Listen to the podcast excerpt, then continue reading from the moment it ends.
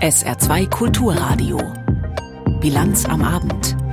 Mit Peter Weizmann. Mit Versprechungen an seine Gäste hat Wladimir Putin den Afrika-Gipfel in St. Petersburg eröffnet. Wir berichten gleich. Außerdem geht es bei uns um den Putsch in Niger und um die schlechten Zahlen bei der Deutschen Bahn. Schönen guten Abend.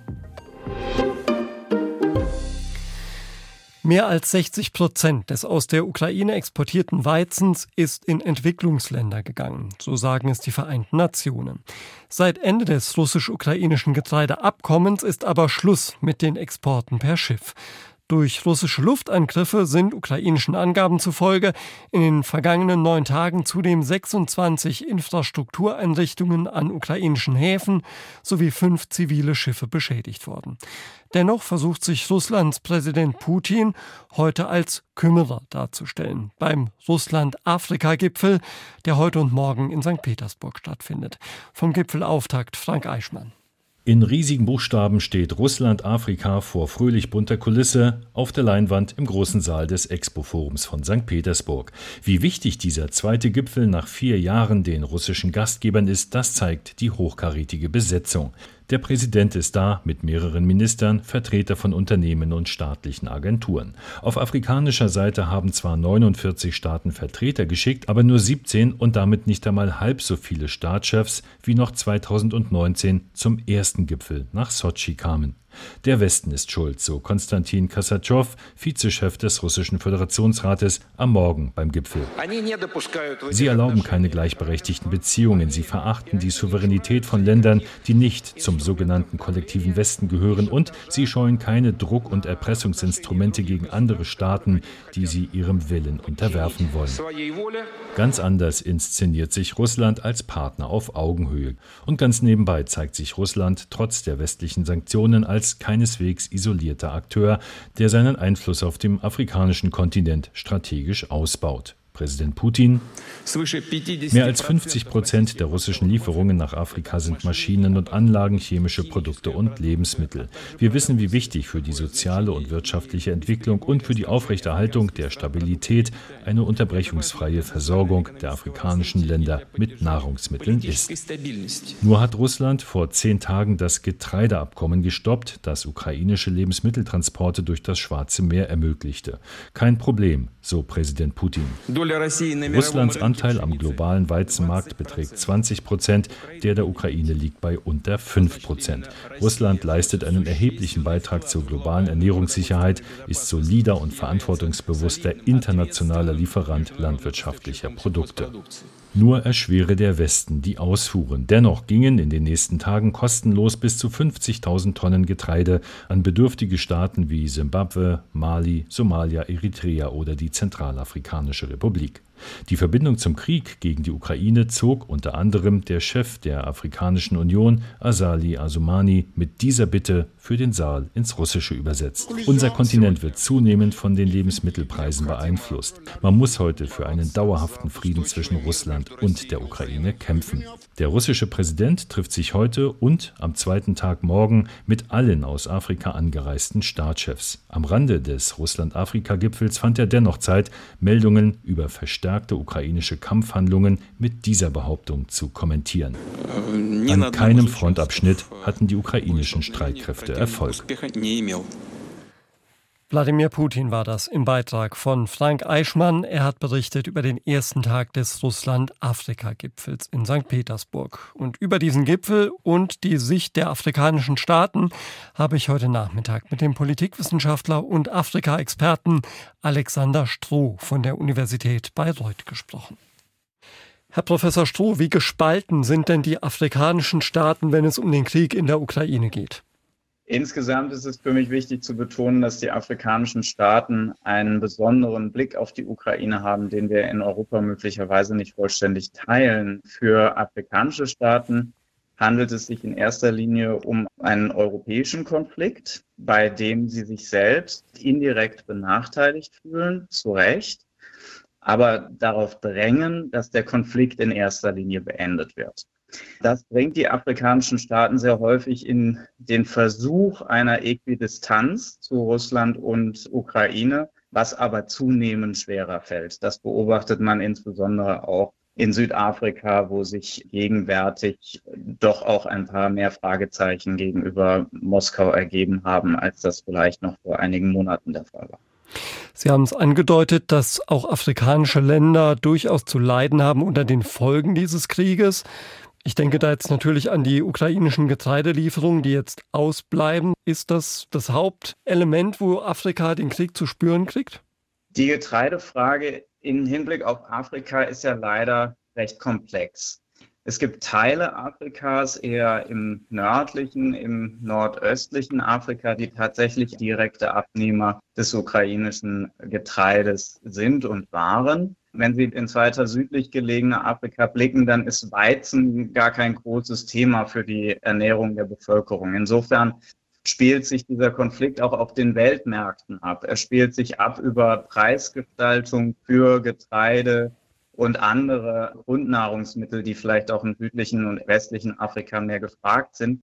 Weshalb es auch leichter möglich ist, zumindest den Versuch zu unternehmen von russischer Seite, das Ganze umzuinterpretieren. Und man hat in den letzten Tagen und Wochen beobachten können, wie Putin und Moskau sehr gezielt versucht haben, darauf zu verweisen, dass das ja ein westliches Interesse sei, eine westliche Manipulation sei.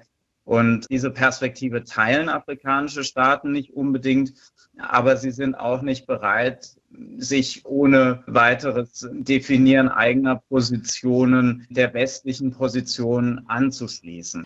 Das ist ja jetzt auch schon der zweite Russland-Afrika-Gipfel. Der erste war 2019.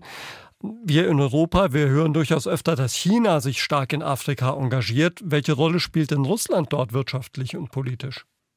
Ja, Russland unternimmt nun den Versuch, sozusagen China ein Stück nachzufolgen in diesem Versuch, in Afrika eine größere Rolle zu spielen. Und aus afrikanischer Perspektive ist es erstmal positiv, weil sich die Zahl der möglichen Partner erhöht und damit ja auch die Möglichkeiten auszuwählen. Das ist für afrikanische Regierungen, die ja sehr lange insbesondere von Europa sehr stark abhängig waren und auch teilweise noch sind, erstmal eine positive Beobachtung. Und man möchte in Afrika dann gerne selbst entscheiden, welche Angebote man für interessant hält und welche nicht. Und vor diesem Hintergrund würde ich auch die relativ starke Präsenz afrikanischer Regierungen in Form von Staatspräsidenten, aber auch von Delegierten interpretieren. Man hört sich das jetzt mal an, was Russland sozusagen zu bieten hat. Auch als Alternative zu China, als Alternative zu den klassischen europäischen Partnern mit ihrer Kolonialgeschichte.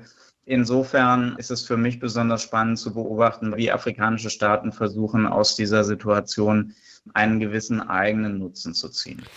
Rächt sich da für die europäischen Länder jenseits des kolonialen Erbes jetzt auch eine Politik, die sich zwar immer hilfsbereit, manchmal sogar altruistisch gibt Afrika gegenüber, aber die am Ende ja doch auch schlicht eigenen Interessen dienen, wie früher im Kalten Krieg, dem Kampf gegen die Ausbreitung des Kommunismus oder jetzt dem Unterbinden von Migration?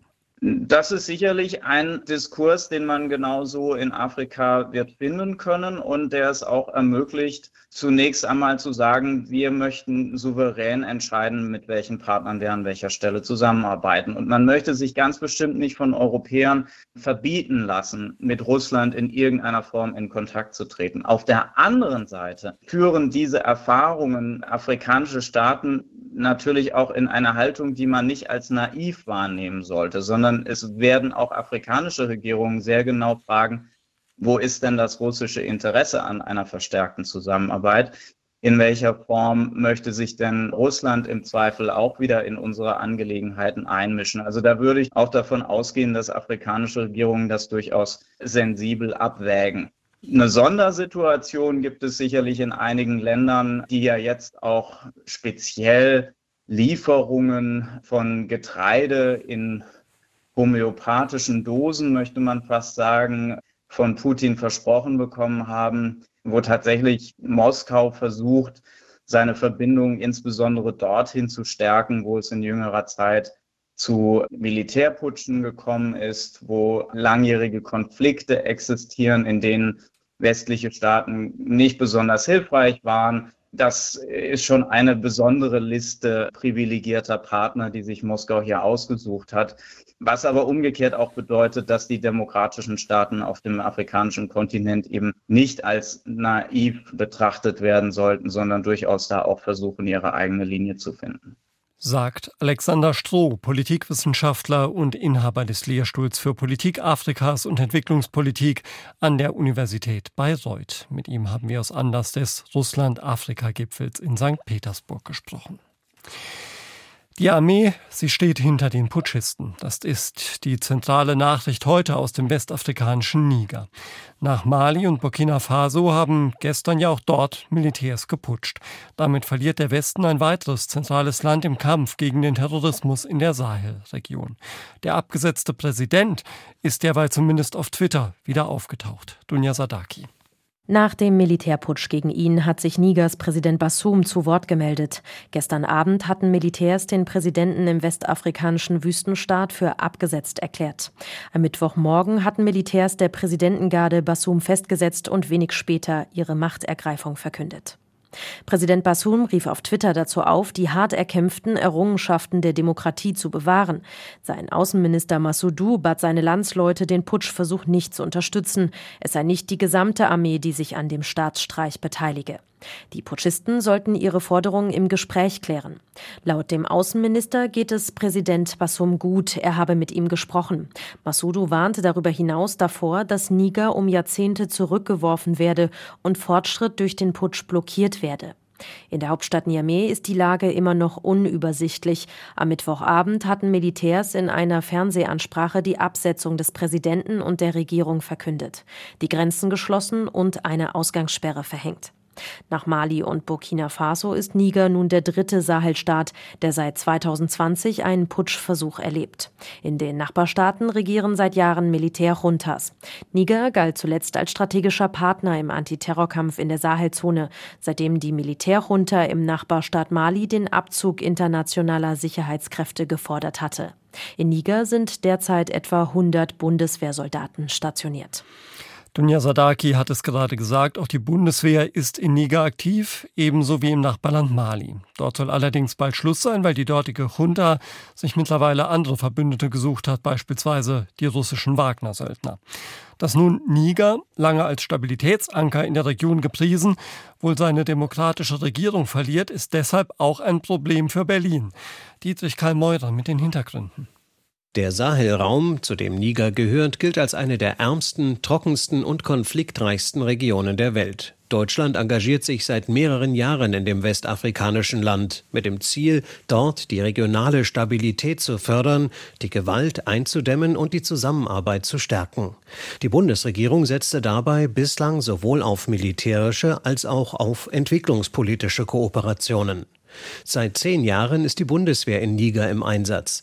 Im Rahmen der zum Jahresende auslaufenden UN-Blauhelm-Mission im benachbarten Mali wurde in der nigerischen Hauptstadt Niamey ein Logistikzentrum eingerichtet. Dafür sind aktuell rund 100 deutsche Soldatinnen und Soldaten vor Ort. Außerdem beteiligt sich die Bundeswehr an einer Partnerschaftsmission der Europäischen Union. Dort sind etwa ein Dutzend Bundeswehrkräfte. Sie sollen dabei helfen, die nigerischen Streitkräfte unter anderem für den Kampf gegen Terrorismus und grenzüberschreitende Kriminalität auszubilden und zu beraten. Von der aktuellen Entwicklung in Niger sind auch die Bundeswehreinsätze betroffen. So mussten die Flüge von und zum Stützpunkt Niamey eingestellt werden. Alle Angehörigen des deutschen Einsatzkontingents sind in Sicherheit, so hieß es vom Einsatzführungskommando.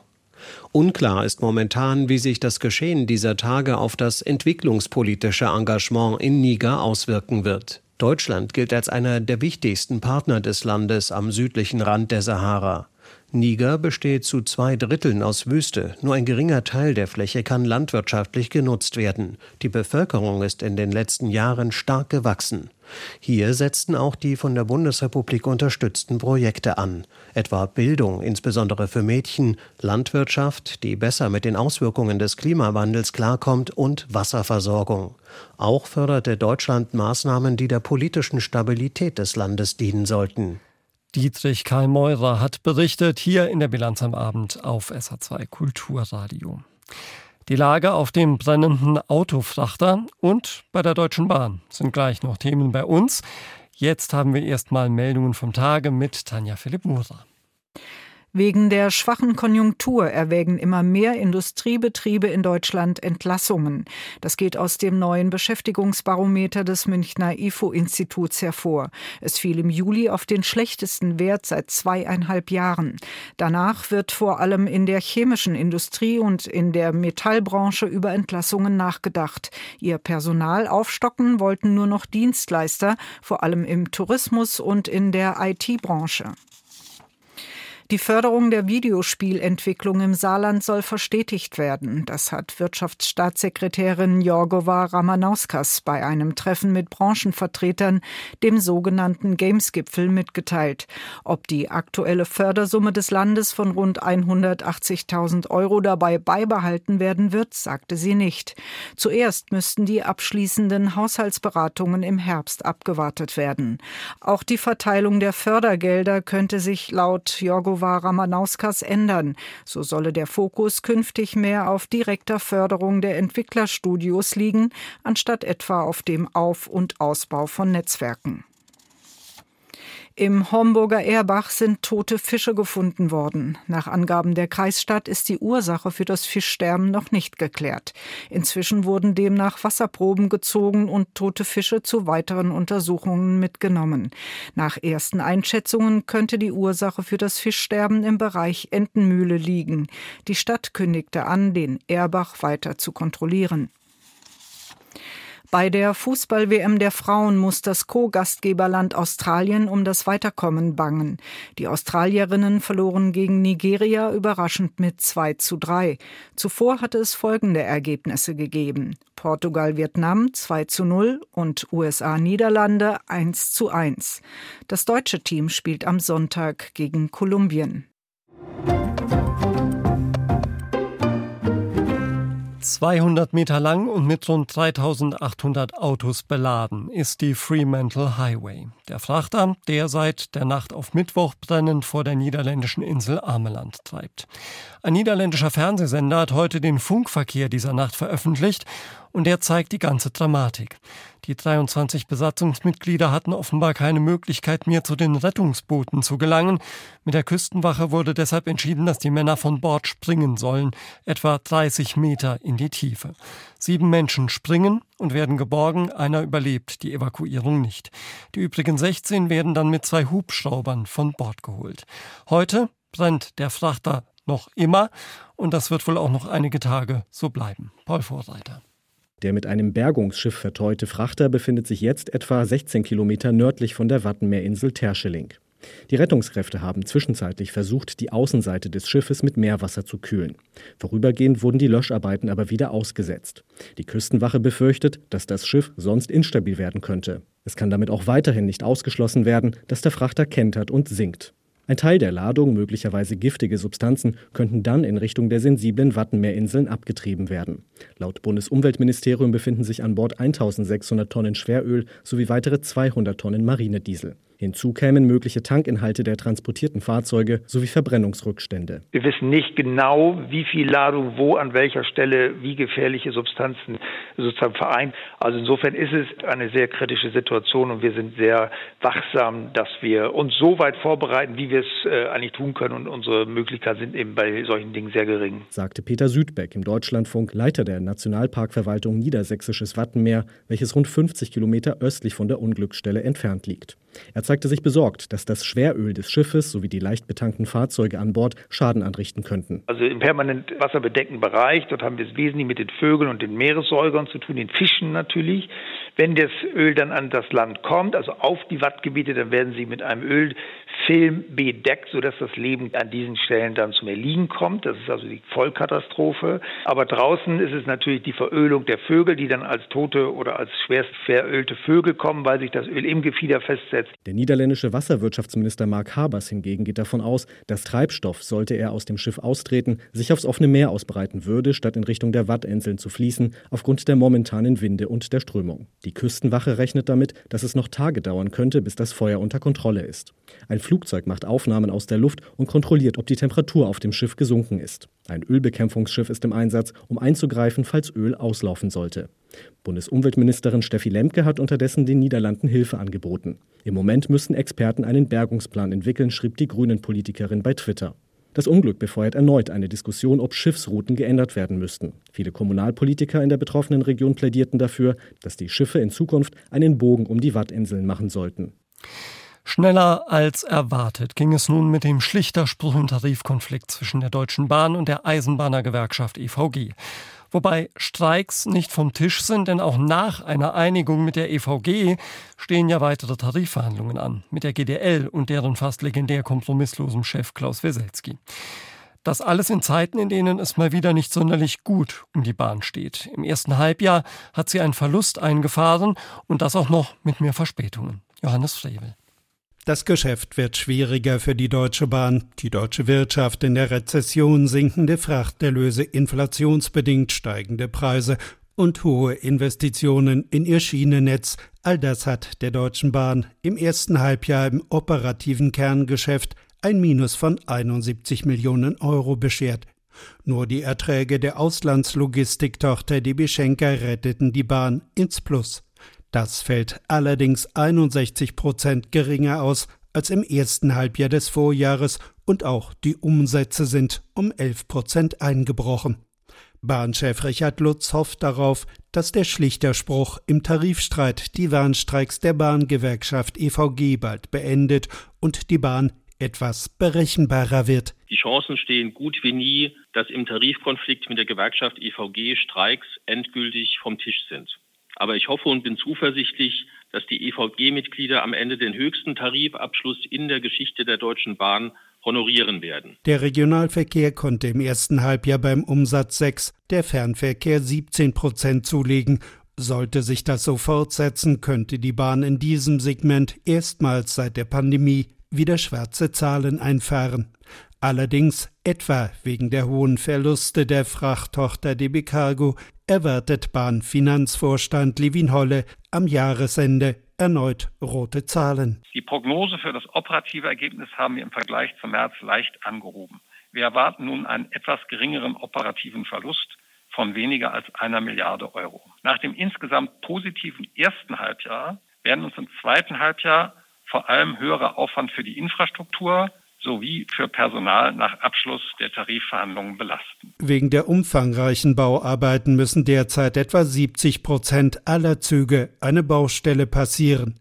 Bahnchef Richard Lutz bedauerte, derzeit komme wegen der maroden Infrastruktur etwa jeder dritte Zug zu spät. Das werde sich auch bis Jahresende nicht wesentlich ändern. Unsere Kundinnen und Kunden haben unter einer oft nicht befriedigenden Qualität und einer von unseren eigenen Ansprüchen weit entfernten Pünktlichkeit gelitten. Nach wie vor sind rund 80 Prozent der Unpünktlichkeit auf die Infrastruktur zurückzuführen, weil sie zu alt und zu störanfällig und für den wachsenden Verkehr auf der Schiene nicht ausreichend dimensioniert ist. Hinzu kommt, dass die notwendige Ausweitung unserer Bauaktivitäten die ohnehin schon knappe Kapazität weiter einschränkt. Die Bahn konnte ihre Investitionen in die Infrastruktur im ersten Halbjahr zwar um 17 Prozent auf 6,3 Milliarden Euro steigern, allerdings ist sie aktuell nicht in der Lage, die Investitionen aus den laufenden Einnahmen zu bezahlen. Der Schuldenstand der Bahn steigt also. Die Konzerne Saarstahl und Dillinger sind die großen Produzenten von Stahl hier bei uns im Saarland. Beide gehören zu wesentlichen Teilen der Stahl Holding Saar. Deren Muttergesellschaft ist wiederum die Montan Stiftung Saar. Und die hat vor rund einem Jahr das Innovationscluster 4.0 vorgestellt. Modischer Name für das Ziel, junge Unternehmen und Forschungsideen zu fördern, auch um sich als Stiftung breiter aufzustellen, also nicht nur auf Stahl zu setzen. Heute hat die Stiftung mit ihren Tochtergesellschaften Zwischenbilanz gezogen und auch erste Projekte und Unternehmen vorgestellt, mit denen man nun kooperiert. Yvonne Schlein-Hicke-Böffel berichtet. Montanstiftung Saar ist ein stabiler Anker wir wollen heute nicht über Stahl sprechen, begrüßt der Vorsitzende der Montan-Stiftung Reinhard Stürmer. Und tatsächlich spielt Stahl bei den jungen Unternehmen und Forschungsideen, die die Stiftung nun unterstützt, keine Rolle. Auch wenn man natürlich von der Stahlindustrie lernen könnte, so Burkhard Maas, Geschäftsführer von Ingpuls. Wir können viel von denen lernen, weil die eben ähnliche Prozesse machen, wenn wir Drähte ziehen oder Wärmebehandlung und so weiter. Aber letztlich geht es darum, neue Dinge zu machen, die auch für die Montanleute neu sind. Statt mit Stahl arbeitet das Unternehmen aus Bochum mit Nickel-Titan-Legierung. Konkret geht es um klimaschonende Kühltechnologie, die ohne schädliche Kältemittel auskommt. Klimaanlagen in Autos sind eins der Hauptanwendungen, weil wir dort versuchen, möglichst leicht das Kühlsystem, was heute im Auto ist, zu ersetzen. Noch stecke man in der Erforschung, die nun von der Montan-Stiftung finanziell gefördert wird. Doch das Ziel ist klar formuliert, nämlich der Aufbau eines Produktionsstandortes im Saarland. Insgesamt hat die Stiftung in den vergangenen zwölf Monaten zwischen 10 und 20 Millionen Euro in die Förderung von Unternehmen und Beteiligungen gesteckt. Der Schwerpunkt dabei Recycling und Ressourcenschutz. Perspektivisch sollte ich das natürlich auch für die Stiftung finanziell rechnen. Beteiligt ist die Stahlstiftung seit dem Frühjahr auch an dem Unternehmen Recosal aus St. Ingbert, das sich auf das Recycling von Kunststoffresten, etwa aus dem Bereich der Automobilproduktion, spezialisiert hat. Wir haben jetzt die Vorarbeit geleistet, aber ab einem bestimmten Punkt braucht man natürlich mehr Kapital, um in die nächste Phase reinzukommen. Das ist jetzt geschehen. Wir haben das jetzt das Kapital erhalten. Das war für uns eine Riesensache. Und jetzt haben wir äh, neue Maschinen investiert. Zum Beispiel jetzt im August kommt jetzt auch die nächste Maschine. Und das war für uns ein, Riesenschritt. So der Recosal-Geschäftsführer Timo Eckert. Beteiligt hat sich die Stiftung auch an dem Unternehmen Tech4 Solutions, das andere Unternehmen bei der nachhaltigen Produktgestaltung unterstützt. Wäre die Montan-Stiftung nicht mit einer Mehrheitsbeteiligung eingestiegen, hätte das Unternehmen mit seinen 30 Mitarbeitern wohl das Saarland verlassen. Nun hingegen kann es hier weiter wachsen. Und genau das möchte auch die Montan Stiftung. Weitere Unternehmensbeteiligungen schließen und junge Unternehmen fördern. Die Nachfrage gebe es, so Reinhard Störmer. Einerseits gehen wir auf Unternehmen zu, andererseits kommen Unternehmen zu uns. Es werden sehr viele Unternehmen untersucht und Gut, es gibt da nur einige wenige, mit denen man dann konkret arbeitet. Der Drang ist vorhanden, innovativ zu sein. Und das auch bei der Stahlindustrie selbst. Der Umbau hin zu einer klimafreundlicheren Produktion steht in den Startlöchern. Noch fehlen die Förderzusagen aus Brüssel und Berlin. Doch die Signale seien positiv, dass es im Herbst die erwartete Zusage gibt. Schlechte Nachrichten für Kreditnehmer, gute Nachrichten für Sparer. Die Zinsen, sie steigen weiter. Die Europäische Zentralbank hat heute einen weiteren Zinsschritt beschlossen im Kampf gegen die Inflation in der Eurozone. Ein Viertelprozentpunkt kommt nochmal obendrauf, sodass der Leitzins der EZB nun bei 4,25 Prozent liegt. Der höchste Wert seit 2008. Ursula Mayer. EZB-Chefin Lagarde begründete den erneuten Zinsschritt mit den weiter steigenden Verbraucherpreisen in der Eurozone. Die Inflation gehe zwar zurück, aber werde wohl noch lange zu hoch bleiben. Zuletzt lag die Inflation bei über 5 Prozent. 2 Prozent sollten es aus Sicht der EZB sein. Zugleich zeigte sich die EZB-Präsidentin zufrieden. Die bisherigen Zinsschritte zeigten Wirkung, dadurch hätten sich Kredite verteuert und die Finanzierungsbedingungen generell verschärft. In Folge sinke die Nachfrage nach Waren und Dienstleistungen und damit hoffentlich am Ende die Inflation. Ob es in Zukunft weitere Zinsschritte geben wird, ließ Lagarde offen. Das hänge von künftigen Prognosen und Daten zur Inflation ab. Und wir bleiben in Frankfurt und schauen an die Börse mit Claudia Wehrle. Von Unternehmensseite sorgte eine Flut von Quartalsbilanzen für Bewegung. Beim Baustoffkonzern Heidelberg Materials lief das zweite Quartal besser als erwartet. Die Jahresziele wurden angehoben, der Aktienkurs daraufhin im Plus. Infineon kann von guten Bilanzzahlen der Konkurrenz profitieren. Verkauft werden hingegen Aktien von VW. Dem Konzern machen Logistikprobleme zu schaffen. Es fehlten sowohl Züge als auch Lkw-Fahrer und das nicht nur in Europa. Das Problem, viele fertiggestellte Fahrzeuge können deshalb nicht zu den Kunden geliefert werden. Auch die Situation in China, also in einem der ganz wichtigen Absatzmärkte, ist nach wie vor schwierig. Dort holt die Konkurrenz auf. Einheimische Automarken werden bei den Kunden immer beliebter. Der DAX beendet den Handel 1,7 Prozent im Plus. Der steht jetzt bei 16.406 Punkten. Das Wetter im Saarland. Am Abend kann es hier und da noch etwas Sonne geben, in der Nacht überwiegen dann die Wolken und spätestens in der Frühe werden wir in weiten Landesteilen nass, wenn wir draußen sind, denn der Regen kann dann auch mal kräftiger ausfallen. Die Luft kühlt sich ab auf 17 bis 14 Grad. Morgen am Freitag ebenfalls länger andauernder, zeitweise auch kräftiger Regen. Im Laufe des Nachmittags und am Abend lockern die Wolken allmählich auf. Es folgen aber noch einzelne kräftige Schauer und Gewitter. Die Höchstwerte liegen morgen je nach Sonnenschein und Höhenlage zwischen 19 und 24 Grad. Und auch am Samstag bleibt uns das eher wechselhafte Wetter erhalten.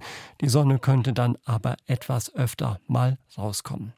Das war sie für heute, die Bilanz am Abend mit Peter Weizmann. Haben Sie einen schönen Abend. Tschüss.